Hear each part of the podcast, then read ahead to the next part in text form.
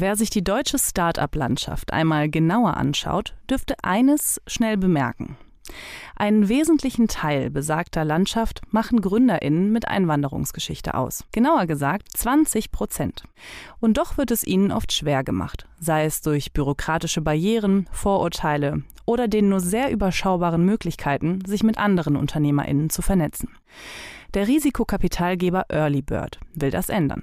Mit seinem Vision Lab unterstützt Earlybird GründerInnen mit Einwanderungsgeschichte mit einem sechswöchigen Programm inklusive Workshops, Events und Funding. Neu hinzugekommen ist vor kurzem das Mentoring-Programm für Migrant Founders, das Vision Lab gemeinsam mit The Shift Initiative und weiteren Partnern erfolgreich auf die Beine gestellt hat. Daran teilgenommen hat unter anderem das israelisch-deutsche Startup Refresh Global, das sich auf das Recyceln von Textilien spezialisiert hat.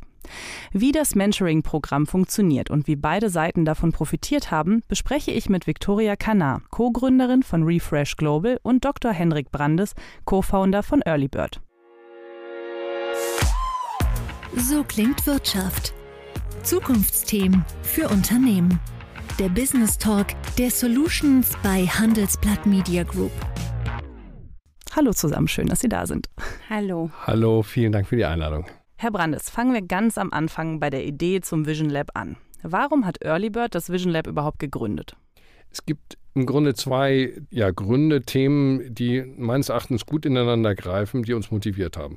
Zum einen sind wir davon überzeugt, dass wir auf das Thema Migration ganz anders schauen sollten. Migranten sind in unserer ähm, Perspektive ein, eine Riesenchance für unsere Gesellschaft, die wir ähm, wahrnehmen sollten, die wir versuchen sollten, so gut es irgendwie bei uns zu integrieren, damit sie ihre positive Wirkung in Form von Wertschöpfung tatsächlich dann auch bei uns erbringen können.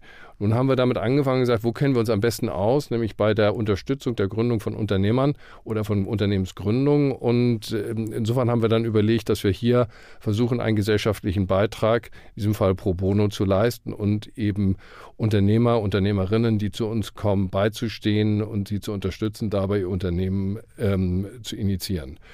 Gleichzeitig hat das natürlich auch einen Hebeleffekt und damit ist das meines Erachtens sogar besonders relevant, weil nämlich diese Unternehmer und Unternehmerinnen ja selber dann wieder Mitarbeiter einstellen, eine Wertschöpfung in unserer Gesellschaft erzeugen, was letztlich ein Multiplikationseffekt ist. Der zweite Punkt, den ich nicht verschweigen will, ist, wir sind kommerzielle Venture-Investoren und haben ein Interesse daran, interessante Startups kennenzulernen, möglichst früh kennenzulernen, damit wir diese auch aus unseren kommerziellen Funds, das ist jetzt nicht das Vision Lab, später Anschluss oder weiterfinanzieren können. Das gibt uns natürlich hier ähm, eine Plattform, die in gewisser Weise ähm, besonders und proprietär ist und der wir dann später auch äh, hoffentlich dann profitieren werden. Und als letztes glaube ich, ähm, stärken wir damit das ganze Umfeld für Unternehmertum in Deutschland, ähm, gerade weil sich ja immer wieder herausstellt, dass äh, Migranten, Migrantinnen ganz besonders äh, hohe Wahrscheinlichkeit haben oder häufiger Unternehmer gründen, als es Deutsche tun. Da ist wahrscheinlich eine eigene Diskussion, warum das so ist, aber ich glaube, die Diagnose ist unstrittig und äh, die Stärkung dieser Gruppe im Hinsicht von Unternehmensgründung liegt in unserem ureigensten Interesse. Und wie kann ich mir die Arbeit des Vision Labs vorstellen? Was genau tun Sie da? Zunächst erstmal versuchen wir den Unternehmen mit Migrationshintergrund etwas Peace of Mind zu geben, indem wir ihnen mit einem äh, Betrag von 25.000 Euro für eine gewisse Zeit die Sorge der Lebenshaltung nehmen wollen. Denn erfahrungsgemäß sind Migranten, die zu uns kommen, nicht mit Family and Friends oder Rücklagen ausgestattet, die ihnen es leicht machen, sich voll und ganz auf ein Gründungsvorhaben zu konzentrieren. Das wollen wir, hier wollen wir letztlich eine ähnliche Voraussetzung schaffen, wie das deutsche Gründer machen würden. Zum Zweiten versuchen wir mit einem systematischen sechswöchigen Programm, das wir mit vielen professionellen Partnern äh, umsetzen, die das alles pro bono leisten, die äh, Unternehmer in ihrem Prozess von Ideation bis hin zur legalen Umsetzung und Fundraising systematisch zu begleiten und zu beraten und sie, soweit wir das können, hierbei durch diesen Prozess tragen. Seit kurzem bieten Sie ja gemeinsam mit der The Shift Initiative und auch weiteren Partnern das Mentoring-Programm für Migrant Founders an. Für welches Problem ist das denn die Lösung? Naja, genauso wie ich vorhin sagte, dass Migranten natürlich ein unterlegenes äh, Netzwerk von Family and Friends, was sie finanziell am Anfang in der Startphase unterstützen haben, leiden, leiden sie auch grundsätzlich unter dem Mangel oder an einem nicht existenten Netzwerk, unter Unerfahrenheit im Umgang mit deutschen Strukturen, vielleicht auch Bürokratie. Und ich denke, dass dort Mentoren, die dieses Netzwerk haben, die diese Erfahrungen haben, einfach eine sehr große Hilfe sein können, indem sie das den Unternehmerinnen zur Verfügung stellen und damit die Gründungswahrscheinlichkeit erhöhen. Das ist das Ziel.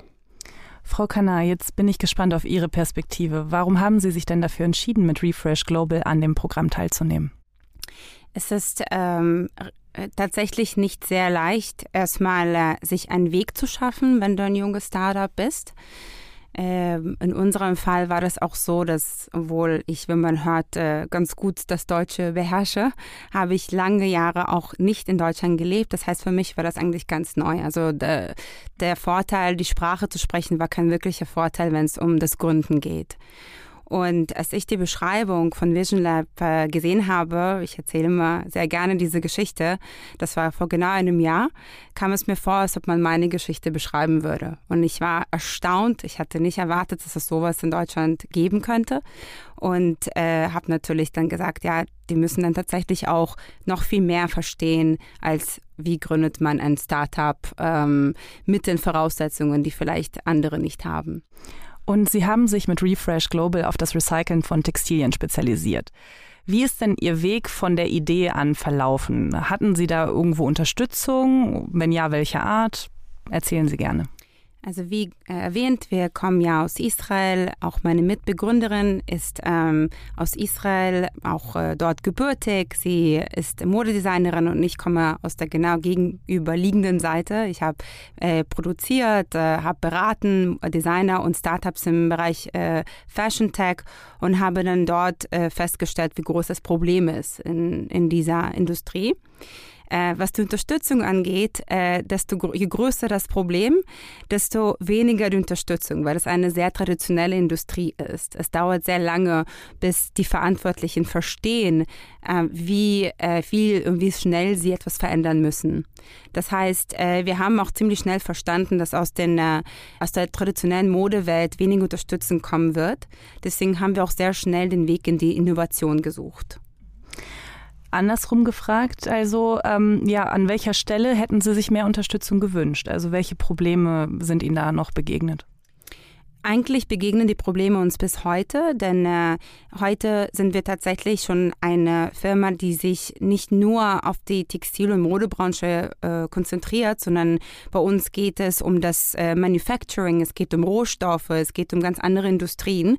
Wir, äh, wir schaffen da eine sehr wichtige Brücke aber es gibt leider einfach noch nicht genug ähm, oder das Ökosystem ist noch nicht groß genug, um zu verstehen, wie man diese Brücke schaffen sollte, beziehungsweise äh, Unternehmungen wie unseren die Chance zu geben, äh, das mit der Unterstützung von den großen Firmen zu verarbeiten oder zu entwickeln. Das heißt, zusammengefasst, ähm, so wie es vielleicht in anderen Industrien schon äh, äh viel klarer geworden ist, reden wir mal über die Energie, über die Foodindustrie, jetzt in allgemein alles, was Nachhaltigkeit angeht. Wenn es um ähm, das Problem der Textilien äh, geht und wir reden über fast 100 Millionen Tonnen im Jahr, die unser Planet hergibt, die Menschheit, ist die Unterstützung noch sehr, sehr klein und das Verständnis. Und wie würden Sie sagen, hat Sie die Teilnahme an dem Vision Lab bzw. dem Mentoring-Programm in Ihrem Business weitergebracht? Ich glaube, das Erste, was sehr anders war, dass obwohl vielleicht die meisten, die wir getroffen haben im Laufe des Programms, auch weniger Erfahrung hatten in unserer Branche, sie hatten diese Offenheit, die Barriere äh, weggeschaffen hat zwischen diesen typischen Antworten, ich verstehe das Thema nicht, deswegen kann ich nicht helfen. Die vielen Menschen, die vielen Mentoren, die wir im Laufe des Programms äh, kennengelernt haben, haben es trotzdem geschafft, uns sehr viel zu geben, weil sie eben offen genug waren und weil sie auch das Problem wahrscheinlich ähm, ernsthaft genug genommen haben. Mhm.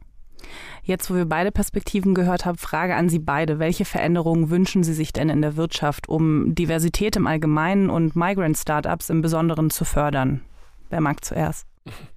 Ich spreche voraus. Also komme mal vom Kleinen zum Großen. Also das Kleine ist für mich, ich wünsche mir natürlich mehr Unterstützer des Vision Labs. Wir managen das pro bono, aber brauchen Geldgeber, damit wir möglichst viele ja, Micropreneurs unterstützen können. Und je größer da der unterliegende Vision, unterliegende Vision Lab Fonds ist, umso mehr können wir dabei tun.